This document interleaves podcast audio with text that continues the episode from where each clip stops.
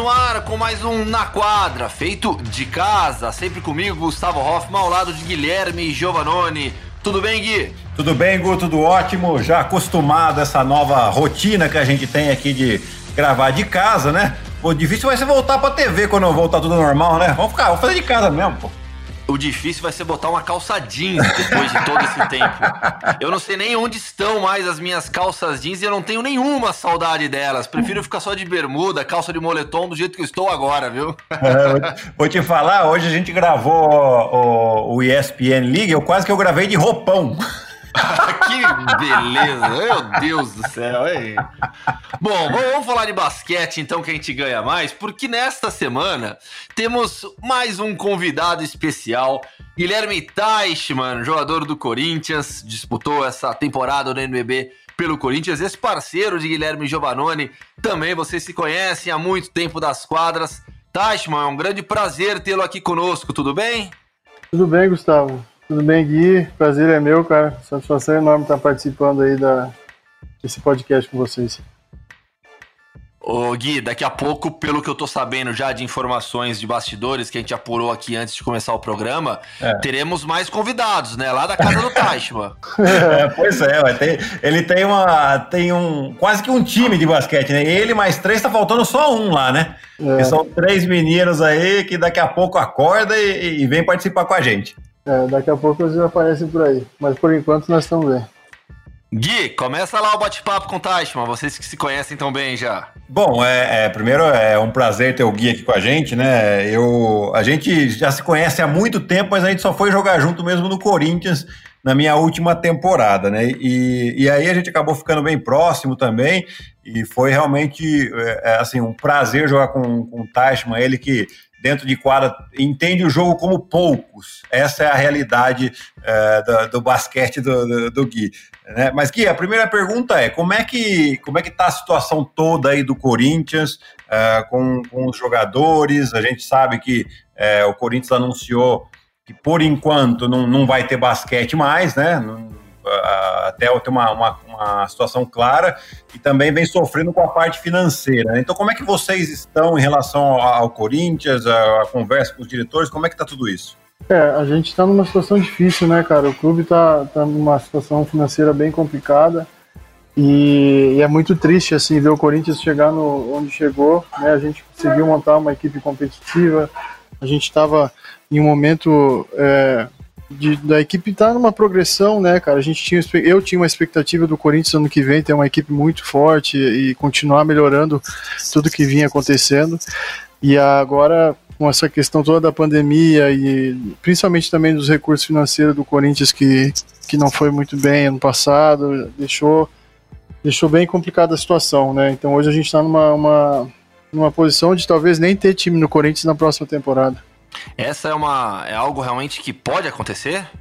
Olha, é uma realidade bem provável e, e a não ser que alguma coisa bem significante aconteça, eu acredito que é o que vai acontecer, cara, infelizmente. E, e isso pode acontecer, se acredita, Tashman, em outros times também? O que vai ser do basquete brasileiro nessa sequência é, pós-pandemia, né? O que será do NBB? Como estarão os times daqui em diante?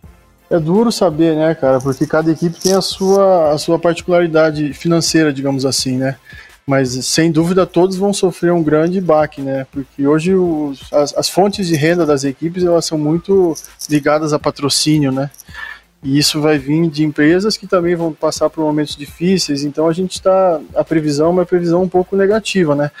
Tomara que, que, que os clubes tenham capacidade de estabilizar e, de não ter uma queda muito grande. Mas a verdade é que eu, pessoalmente, tenho bastante receio que a gente vai ter alguns anos difíceis por aí também. É, além, além, de anos, né, que eu acho que a gente, nessa temporada já, a gente já vai ver uma, uma temporada muito provavelmente mais curta, né? É, tem, daqui a pouco a gente vai entrar, inclusive, na polêmica do Campeonato Paulista, do Campeonato Paulista, mas eh, antes disso, tipo, já, já se espera que, que as equipes comecem a contratar um pouco mais tarde, porque os clubes, a maioria dos clubes estão fechados aí, principalmente na, na, na capital paulista, seja Corinthians, Pinheiros e Paulistano estão fechados por causa do decreto estadual. Então tá tudo sendo postergado e provável que a gente tenha uma temporada mais curta. Uh, você acha que os jogadores estão cientes dessa dificuldade ou você acha que uh, alguns ainda vão, vão estar um pouco meio fora? Não, o salário vai ter que ser o mesmo, uh, vou brigar para continuar assim. o pessoal já está mais ou menos ciente disso ou não? É muito difícil você acreditar que dentro de tudo que está acontecendo a gente vai sair ileso, né? Uhum. É, é algo muito grande, muito grave que está acontecendo que a maior, a minha pessoalmente expectativa é que não haja uma redução tão significativa. Mas eu acho que a maioria sabe, já está ciente que está por vir aí um tempo que vai, vai ter redução sim. E, o Tashman, em relação ainda a essa, esse cenário difícil para o basquete brasileiro, qual seria o caminho, né? Você já falou agora, né, em redução de alguns valores, mas para a gente tentar manter pelo menos o que há, né? Pelo menos o número de clubes. Você consegue encontrar algum caminho? É muito difícil, né, Gustavo? Porque, que nem eu disse antes, depende muito de cada clube da sua saúde financeira, né? Da onde, do que que eles dependem. É, porque hoje você pensa em clubes que dependem exclusivamente de patrocínio ou de dinheiro da prefeitura ou lei de incentivo. Todos esses caminhos são caminhos que vão ser comprometidos, né? Então vai depender muito de uma organização de cada clube e de um planejamento muito bom, né? De, de realmente conseguir oferecer algum retorno para quem investir no esporte. Ô Gui, eu queria te ouvir sobre isso também, né? Porque hoje você é um ex-jogador, comentarista dos canais ESPN, conhece demais o basquete brasileiro. Qual que é a sua perspectiva para essa sequência também, não de temporada, porque a temporada do NBB acabou, mas tudo que vai acontecer por aqui? O Gu, é, na verdade é o seguinte, cara. Eu acho que hoje é uma, é uma grande oportunidade para as equipes é, se reinventarem, no sentido de que nós estamos passando por uma, por uma dificuldade econômica, vamos passar os patrocínios, principalmente as cidades, os times que, que são de cidades do interior, que muitos dos apoios são é, é, empresários pequenos ali do, da, da, cidade mesmo, e, e que esses são os que mais vão sofrer, as equipes têm que se reinventar em como conseguir receita. Né? Eu acho que isso vai ser uh, o grande fator para essas equipes. E como que eles conseguem isso? É questão de, de, de você melhorar um pouquinho a estrutura do seu ginásio para você receber melhor seu público, você vender uh, produtos uh, licenciados da sua equipe, você fazer parcerias, uh, venda de cotas e transmissão para transmissão regional, né, cara? Transmissão por YouTube e você vender essas cotas que são mais baratas, né? Tem uma série de coisas que, que as equipes podem fazer, desenvolver melhor os, os programas de, sócio-torcedor no basquete, que é ainda muito pouco explorado, né? É, e também vão, vão, ter que se reinventar na questão de, de você é, entender que sai muito mais barato você formar um jogador do que você contratar um jogador pronto para ganhar né? Para você ser um, uma equipe competitiva. Então, a gente sabe que vai ter, vão ter equipes que não vão ter muito dinheiro, mas tem uma base boa. Né? Se a gente pode pegar o exemplo aí de Paulistano, de Pinheiros, que sempre apostaram muito na base, essas equipes vão ter um pouco menos de dificuldade, porque eles podem ir com uma equipe mais jovem, contratar três, quatro jogadores da, da equipe é, de adultos, né, que a gente fala, e, e, e, jogar os campeonatos com esses jogadores que já são, já tem um nível ok, né? Então, eu acho que os clubes vão precisar se reinventar e eu acho que isso vai ser fundamental para essa, essas próximas temporadas, não só para a próxima, né? É, pegando o gancho nisso aí que o Gui falou, cara, tem uma coisa que eu sempre falei muito. Os clubes deviam, a liga talvez também, de alguma forma, aproveitar muito mais esse mercado de transmissões regionais. Porque são, são, é, um, é um produto muito mais fácil de você vender para a empresa local, envolve investimento muito menor para transmissão que pode ser dividida entre essas empresas que tenham, por exemplo, a cidade de Bauru, Rio Claro, a empresa de lá, eles não têm interesse em, em transmitir na ESPN. Mas para eles transmitir numa, numa, no canal local, que vai transmitir regionalmente, para eles vale muito mais a pena. Então é uma, é uma, é uma oportunidade que poderia ser usada para realmente criar uma fonte nova, liberar essas transmissões regionais abertas para cada clube, né? É, pois é, são, são várias formas realmente que o basquete brasileiro, a Liga Nacional, terá que, que repensar. Mas, ô Gui, você já, já, já lançou no começo agora um assunto que gerou muita polêmica é. por ser muito absurdo nesses, nessas últimos, nesses últimos dias, né? Vamos lá, vamos falar sobre aquela história da Federação Paulista. É, a Federação Paulista lançou um protocolo e depois eles falaram que era só um, um, protótipo de protocolo, era só uma ideia, né? Um, uma coisa que ninguém acreditou muito ali, né? Mas um protocolo bastante absurdo, uh, onde o, o, principal ponto ali das várias, dos vários absurdos, não, não vou nem colocar o principal, vamos falar de todos aqui, né? Que era não ser, a testagem não ser obrigatória aos jogadores, recomendada, porém não obrigatória, você tem uma capacidade máxima de 30% de público, onde o mundo inteiro fala que não, que não é para ter público nesse momento. A Federação Paulista uh, indica um 30% da capacidade do público. Uh, os jogadores jogarem de máscara e os árbitros estarem de luva e de máscara. Quer dizer, é, na, na, minha cabeça é de uma pessoa que nunca teve em quadra, mas a gente sabe que já teve, né? É, enfim, é, são um protocolo que dá a impressão de que nem clubes e nem atletas foram consultados. Gui, você como presidente da associação também, você chegou a ter alguma conversa com alguém da federação? Não, cara. Eu, eu busquei o Enio, eu fui falar com ele há um tempo atrás para saber como que estavam as preparativas para o Campeonato Paulista. Na época ele me falou que estava tudo, a princípio, é, programado para continuar, mas dependendo das liberações e que, mas sobre esse protocolo, eu fiquei tão surpreso quanto todos e não fui consultado em nenhum momento. Então, mas é uma história muito absurda, né? Porque não tem nem pé nem cabeça. É, de onde isso pode ter surgido? Como que, que, que o próprio Enio, o presidente da Federação Paulista, é, aprova algo assim, né? Vocês dois que. É, o, o Taishi ainda em atividade, o Gui, ex-jogador, como que isso pode acontecer? Como que isso pode passar? É, eu acho que não, não, passou por, foi simplesmente um comunicado que foi lançado. É, a gente não sabe se ele falou com algum clube, e mesmo assim, que clube que, que em sã consciência iria aprovar um protocolo desse. Né? Você aparentemente não teve nenhum médico que que foi consultado também, porque médico nenhum, em sua consciência, ia colocar que os testes são recomendados e não obrigatórios, quando o mundo todo fala em testagem obrigatória, né? Mas ah, principalmente a questão de você ter que jogar de máscara. Quer dizer, exato, é, exato. É, atrapalha, tipo. E outra, o basquete é um jogo de contato. Quer dizer que você então colocou a máscara, você está protegido. É uma, é uma Não, coisa. E assim, Gui, hum. a, gente, a gente até falou na. Acho que foi na semana passada, né? Sobre os protocolos que o futebol está mostrando, né? E a Bundesliga está dando exemplo para diversas ligas esportivas pelo mundo, né? Adotando um protocolo sanitário rígido, com muitas regras. Porque assim, achar que esporte vai acontecer com máscara, isso não existe. Não. Então, assim, ou você adota um protocolo rígido que você, onde você vai minimizar ao máximo os riscos, mas como a própria Bundesliga deixou claro, não vai eliminar todos os riscos, ou então desiste. Né? O que, que você pensa sobre tudo isso, Taish? É, essa questão é isso mesmo. Você não vai eliminar todos os riscos. Isso é uma questão que a gente que eu comentei em algumas reuniões com a liga quando a gente estava montando o protocolo de volta e, e, é impossível no momento que a gente está e no futuro próximo a gente não vai ter esse tipo de, de, de proteção.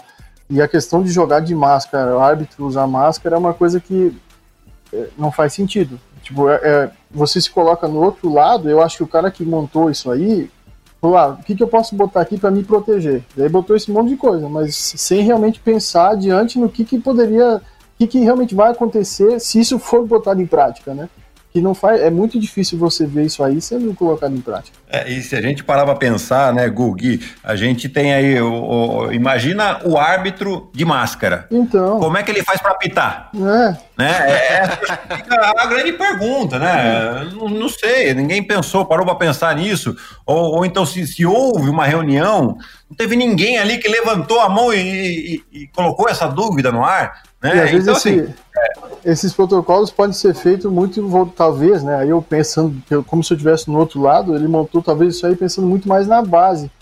Mas ainda assim é uma coisa onde você impõe certas coisas que, que muitas vezes passam, mas é uma coisa que se eu sou um pai e coloco para ver o meu filho jogar numa situação dessas, é difícil de, de, aceitar, né? Acho que muito por isso também a questão do, dos 30% né, de, de assistir os jogos e tal, mas, mas você podia muito bem dizer, olha, isso aqui é um protocolo que a gente está estudando para implementar na base, e aí depois você pode vir falar de adulto ou não de uma maneira separada, né? Exato, exato. E, e vamos já aproveitar aí também é, que você falou, quer dizer, a Federação Paulista aparentemente consultou pouca gente ou quase ninguém, não consultou os atletas. Em compensação, a Liga Nacional, em relação a isso, é, teve um, um, comportamento até que legal, assim, de fazer reuniões com frequência, é, onde você estava sempre participando. Tinha outros representantes de, atletas também ou não? Tinham, tinham, e não só atletas, árbitros Uhum. E médicos, fisioterapeutas, foi montado um grupo de trabalho, técnicos.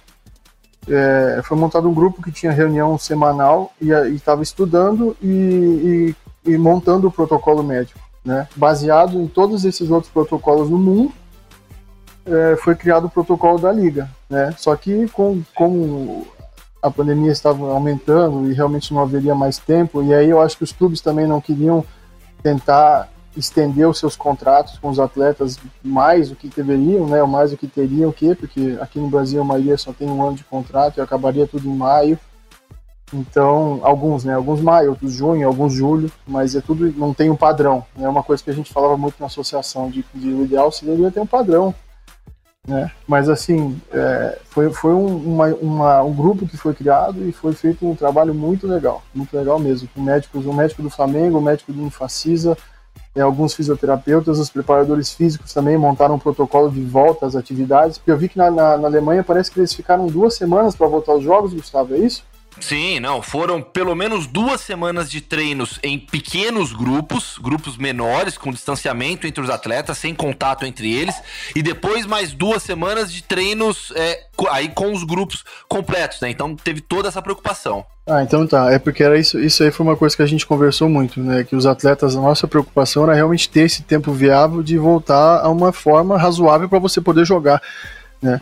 Principalmente porque seriam jogos decisivos em pouco tempo, então isso foi uma questão que a gente fez, é, e os preparadores físicos também, questão de deixar um espaço reservado para isso. Foi, exatamente o que, o que aconteceu na, na Espanha também com a Liga CB. A Liga CB já determinou, inclusive, as datas, né, do dia 17 ao dia 30 de junho, eles vão é, fazer lá o, o, que a gente já comentou no podcast, dois grupos de seis, mas eles, eles também fizeram uma semana, dez dias praticamente de treinos sem contatos, e agora essa semana eles começaram os treinos com contato, é, até o dia 16 eles vão ter é, esses mais 15 dias aí de treinamentos, para até para a partir do dia 17 eles concluírem uh, o, o, campeonato espanhol, né? Então assim, você vê que é tudo muito bem pensado.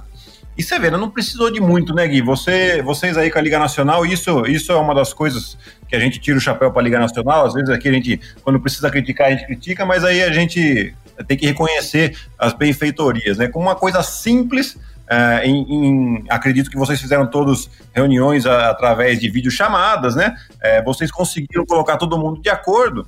E mesmo o campeonato não terminando, já estava sendo preparado um protocolo. Eu acho que isso que é a consciência, é aquela questão do, da satisfação paga a conta, né? Também dá, passaria um pouco de tranquilidade para quem está envolvido, né? É, a gente tinha um protocolo bem extenso, com vários testes no início, no meio, durante os jogos. Porque uma coisa que foi muito falada foi em relação a, ao quanto esses testes realmente pegam, né? O quanto eles são eficazes em demonstrar quem está infectado ou não.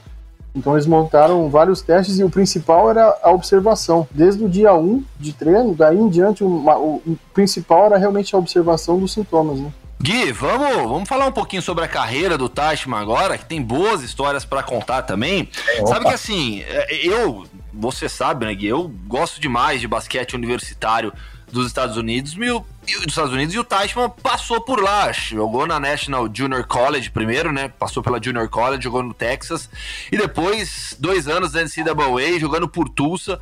Teichmann, eu queria que você lembrasse um pouquinho desse seu período nos Estados Unidos.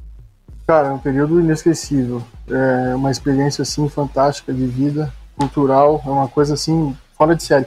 Para ser sincero, hoje eu tenho muitas dúvidas se, se eu pensando em rendimento seria realmente a melhor escolha para desenvolvimento técnico, né? Porque a gente parar para olhar o alto desenvolvimento, o alto rendimento hoje, ele, ele, cara, precisa de muito treino, né? Muito treino.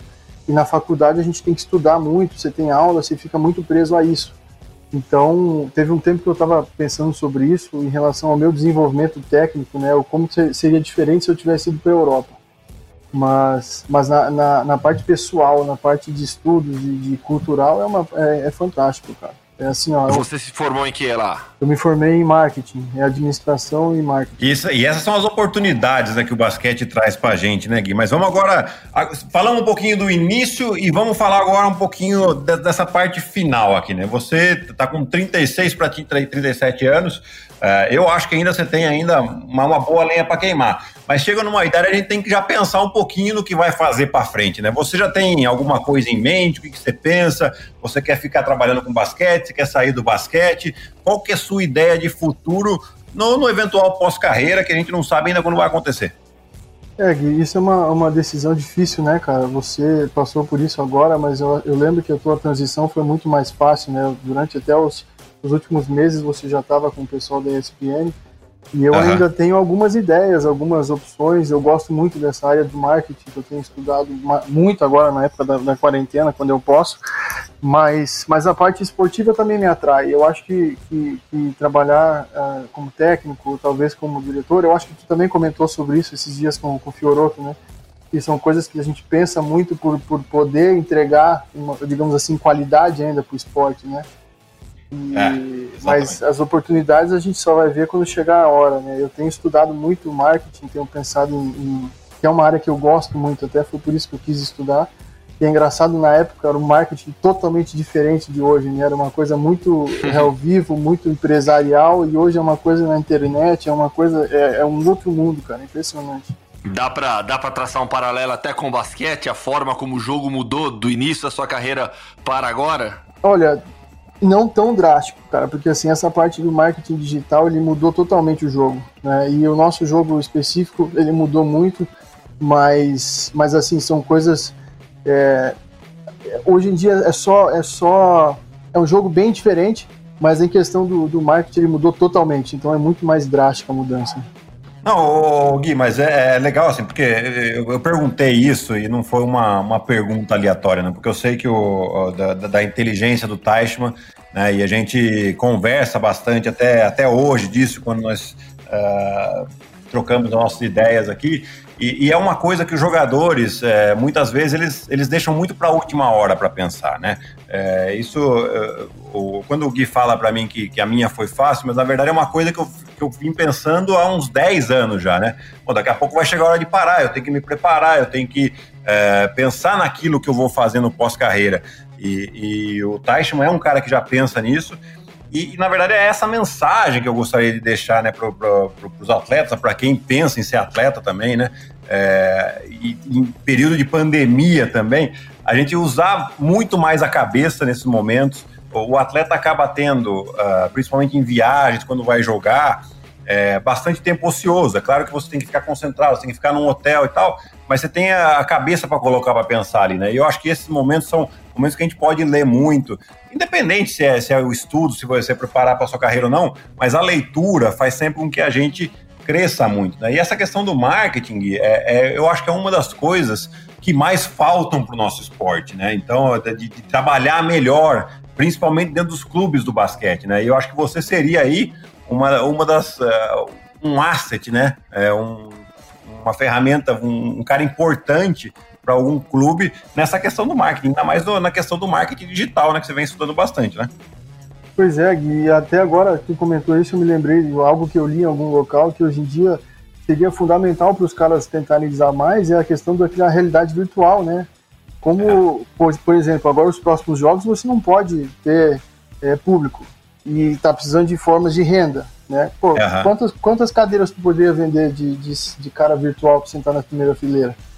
Entendeu? Pois é. quantas é. pessoas que queriam acompanhar os jogos? Então, assim, as oportunidades são tremendas, cara. É só uma questão de realmente aplicar e, e tentar desenvolver. Aqui o, nosso grande problema é uma certa resistência de certas coisas e também a parte cultural atrapalha um pouco, né? Porque o brasileiro não consome tanto o esporte como os estrangeiros, principalmente o americano. A gente fala de jogo da NBA, pô, você vai lá, tem, tem várias lojas, o cara, o cara que vai no jogo compra uma camisa, compra um boneco, compra não sei o que, cachorro quente, o cara vai e deixa uns 50, 100 dólares no ginásio, além da entrada. Né? Exato. E aqui a gente não tem essa, essa, essa cultura. Aqui no Corinthians, por exemplo, os jogos eram de graça e eu, a grande maioria das pessoas aí, eu não sei, isso é uma questão que tem que pesquisar, mas eu não duvido que a grande maioria vai até o jogo, assiste o jogo e vai embora, vai comer em casa. Exatamente, então, né? Eu acho que a diferença fica, né, Gui, que, é, que a questão aqui, o público vai para ver o jogo. Na, nos Estados Unidos, que tem uma cultura muito melhor, ele vai pelo evento. Muitas vezes é, as pessoas nem assistem o jogo direito, fica comendo, conversando, uh, toma uma cerveja, compra uma, uma, uma, camiseta do time, leva a criança para se divertir. Enfim, é, é toda uma, uma questão. O jogo é uma das atrações daquele evento. É verdade. E a gente até tem iniciado um pouco aqui, né? A gente tem visto que o NBB tem é, incentivado os clubes a aumentar o entretenimento durante os jogos. Mas além disso, vem a parte consumista, né?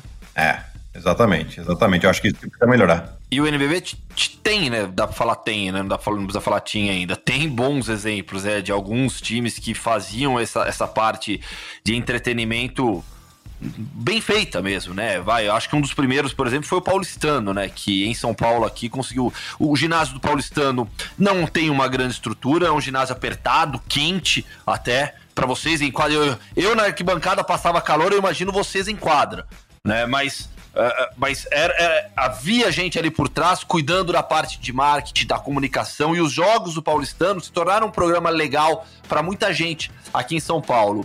E, e Taichman, a gente estava conversando antes de entrar no ar também, e você está abordando toda essa questão digital, é, de cursos de basquete também, você já está trabalhando nessa área, né? É, cara, a gente tá. Eu, eu, junto com o Galvani, que é técnico do juvenil aqui do Corinthians, a gente desenvolveu um curso de pick and roll e a gente tá, eu estou tentando agora finalizar a parte de, de, de, sites, de propaganda, de maneira que a gente vai fazer as divulgações. É, a ideia nasceu com, uma, com o intuito de ajudar os meninos do juvenil que tiveram seus contratos rompidos, né? O, então, assim, eles estão sem receber, estão um período longo aí sem grana, e a gente estava querendo, o Galvani muito, queria criar uma forma de ajudá-los, né? E aí eu falei, pô, cara, vamos usar isso aí para fazer uns testes, vamos ver o que, que a gente conhece de, do público que compra basquete. Se... Porque hoje em dia, cara, nessa pandemia teve várias, várias lives, vários. A gente vê muita coisa na, na internet hoje em dia de graça. Assim como em todos os, os, né, os, os setores.